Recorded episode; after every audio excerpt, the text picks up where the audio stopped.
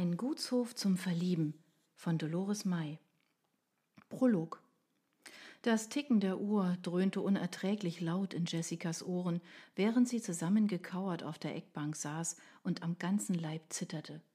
Dabei befand sie sich an dem Ort, der ihr schon immer einer der liebsten war, der Küche. Eine große Wohnküche mit rustikaler Essecke. Von jeher der Dreh- und Angelpunkt der Familie. Trotz modernster Küchenausstattung sah man dem Raum an, dass es ihn seit gut 100 Jahren gab. Allein die Höhe der Decken und die Wölbungen der Fensternischen deuteten auf das Alter des gutsähnlichen Fachwerkgebäudes hin, das zu Beginn des 20. Jahrhunderts errichtet worden war und schon damals den Wohlstand der Bauernfamilie versinnbildlichen sollte. Zu dem mächtigen Bau, der an das Herrenhaus einer Domäne erinnerte, gehörten ringförmig angelegte Scheunen und Stallungen, die das Gehöft zu einer Festung werden ließen. Ein riesiges Tor, das jedoch meistens offen stand, schloss die gepflasterte Hoffläche ein. Hier in der Küche hatte Jessica stets Trost finden können. Egal, ob sie eine schlechte Note mit nach Hause gebracht, sich mit ihren Freundinnen gestritten oder etwas ausgeheckt hatte. Automatisch tauchte Oma Margarete in ihrer Erinnerung auf, die sie in solchen Momenten mit heißer Schokolade oder warmem Pudding getröstet hatte. Die Wehmut über den Verlust ihrer geliebten Großmutter, die vor einigen Jahren plötzlich und unerwartet verstorben war, verstärkte das Gefühl der Hilflosigkeit noch zusätzlich. Bloß bei dem Dilemma, in dem sie jetzt steckte, würde ihr auch der leckerste Pudding nicht helfen können. Bange sah sie zu ihrer Mutter hinüber, die ebenso ratlos und aufgelöst wirkte.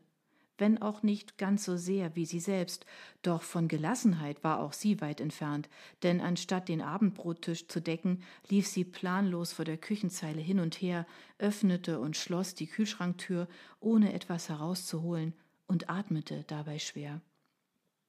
Jessica schluchzte auf.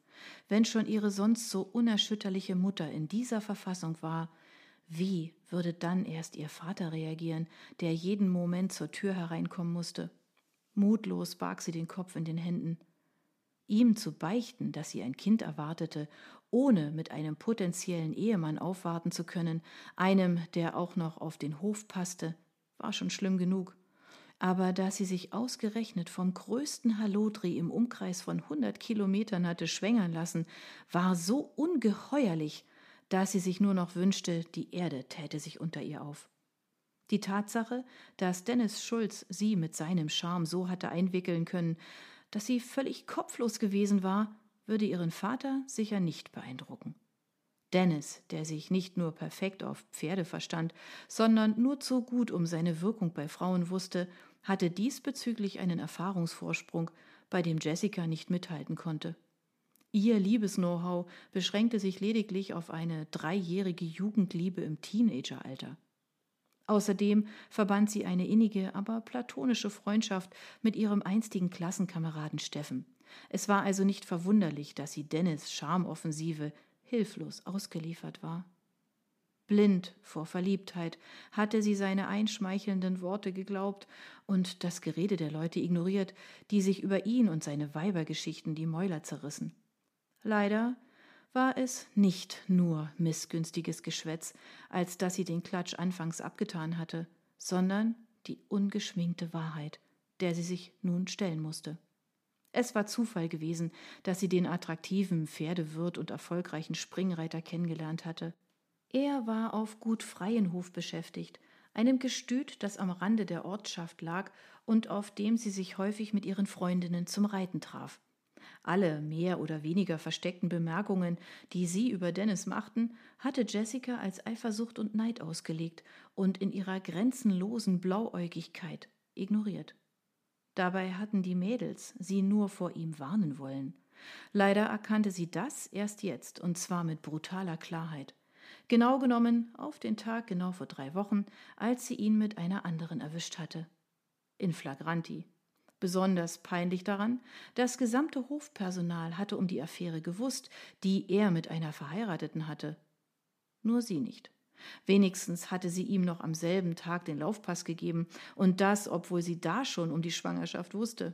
Geändert hatte sich ihre Meinung dadurch aber nicht. Auch nicht, dass er prompt darauf zu Kreuze gekrochen war und sie mit fadenscheinigen Entschuldigungen um Verzeihung gebeten hatte. Eher würde sie ins Wasser gehen, als ihn zurückzunehmen. Dafür hatte er sie zu tief verletzt. Außerdem war sie sich nicht im Klaren darüber, ob sie das Kind überhaupt bekommen wollte. Genugtuung verschaffte ihr sein Versöhnungsversuch nicht. Nur eine schnelle Ernüchterung auf himmelhoch jauchzende Gefühle und eine brennende Scham darüber, welchem Blender sie auf den Leiben gegangen war. Eine Welle von Übelkeit überrollte sie, wenn sie daran dachte, wie dumm und überheblich sie sich ihren Freundinnen gegenüber verhalten hatte. Doch noch mehr als alles andere fürchtete sie die kritischen Worte ihres Vaters. Bisher hatte es in der Geschichte der Waggernagels, einer angesehenen Familie der Dorfgemeinschaft, keine Skandale gegeben.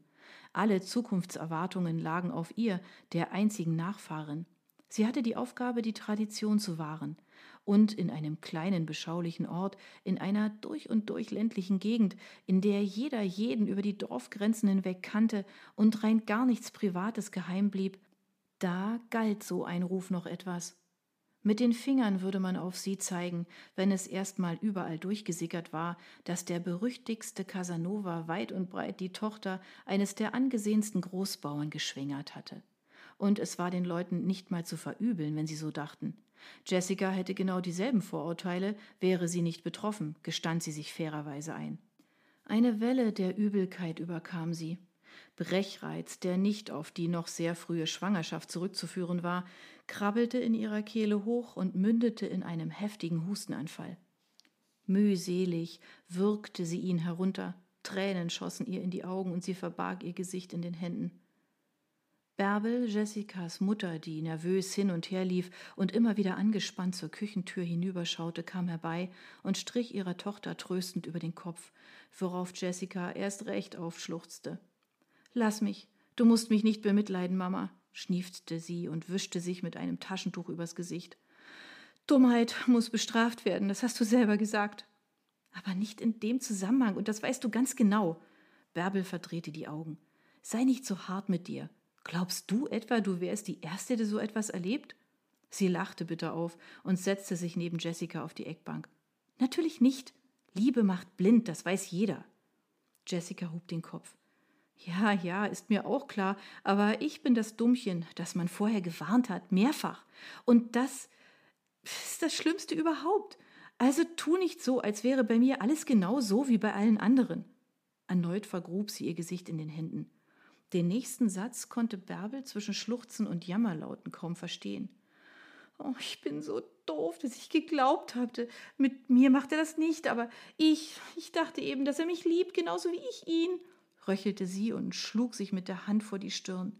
Ich blöde Kuh, als wenn ein Typ wie Dennis überhaupt wüsste, wie Liebe geschrieben wird. Und außerdem ändert er sich nie, niemals und schon gar nicht für eine wie mich, so eine biedere Bauerstochter, die Oh, jetzt reicht's aber. Bärbel sprang entrüstet auf. Bieder? So ein Blödsinn. Weißt du eigentlich, was das bedeutet? Also, unter Bieder verstehe ich jedenfalls etwas anderes. Und überhaupt, der Mann, der dich mal kriegt, der kann sich bloß glücklich schätzen. Du bist eine gesunde junge Frau, dazu bildhübsch, hast eine anständige Ausbildung und. Jessica riss den Kopf hoch und starrte ihre Mutter unwirsch an. Sag's nicht, Mama, bitte. Ich kann's nicht mehr hören. Glaub mir, ich weiß unseren Hof wirklich zu schätzen, aber was habe ich denn ansonsten schon von der Welt gesehen? Hm? Außer den Viechern. Ja, gut, den sehr teuren Viechern. Den Hühnern, Kartoffeln und, und, und Kälbern? Bärbel wollte Luft holen und etwas entgegnen, doch Jessica saß jetzt kerzengerade und ließ sie nicht zu Wort kommen. Ja, okay. Ich habe immerhin mit großem Erfolg ein Studium der Agrarwirtschaft absolviert. Aber darüber hinaus, was weiß ich denn schon vom Leben? Alles, was ein anständiger Mensch wissen muss, das weißt du. Und dabei ist es egal, wo in der Welt. Wenn ich die jetzt auch mal herbeizitieren darf, man sich aufhält.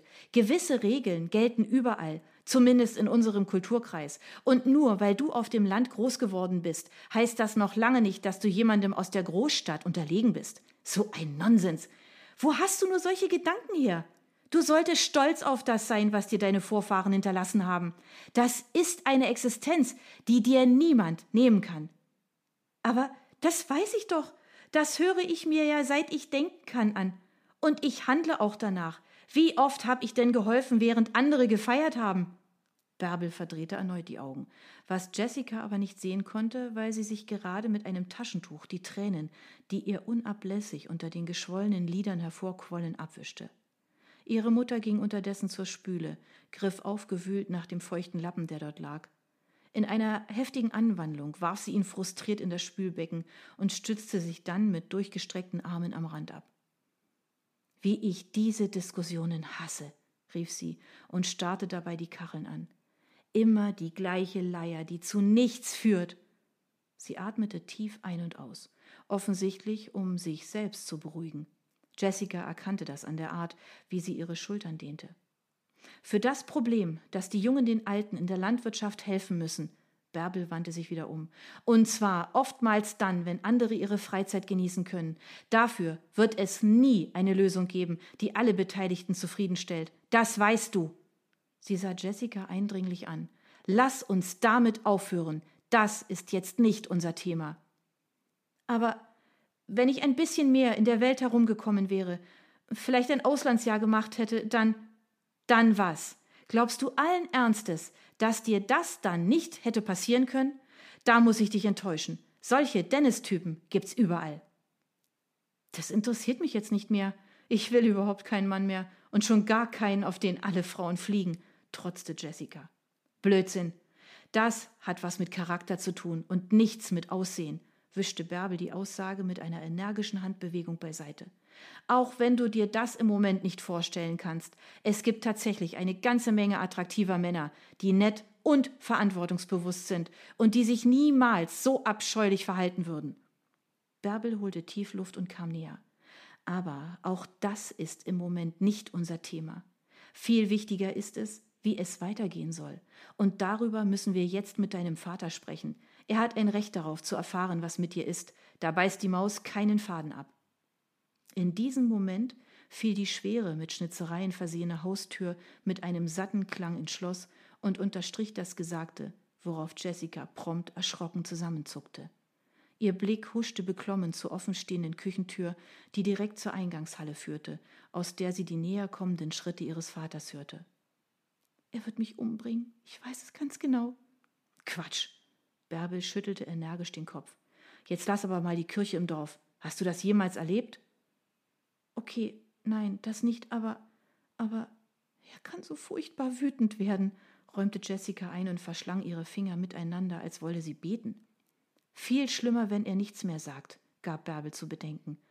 Naja, er wird erst mal ein bisschen grantig sein und vielleicht auch etwas laut werden, aber dann beruhigt er sich auch wieder.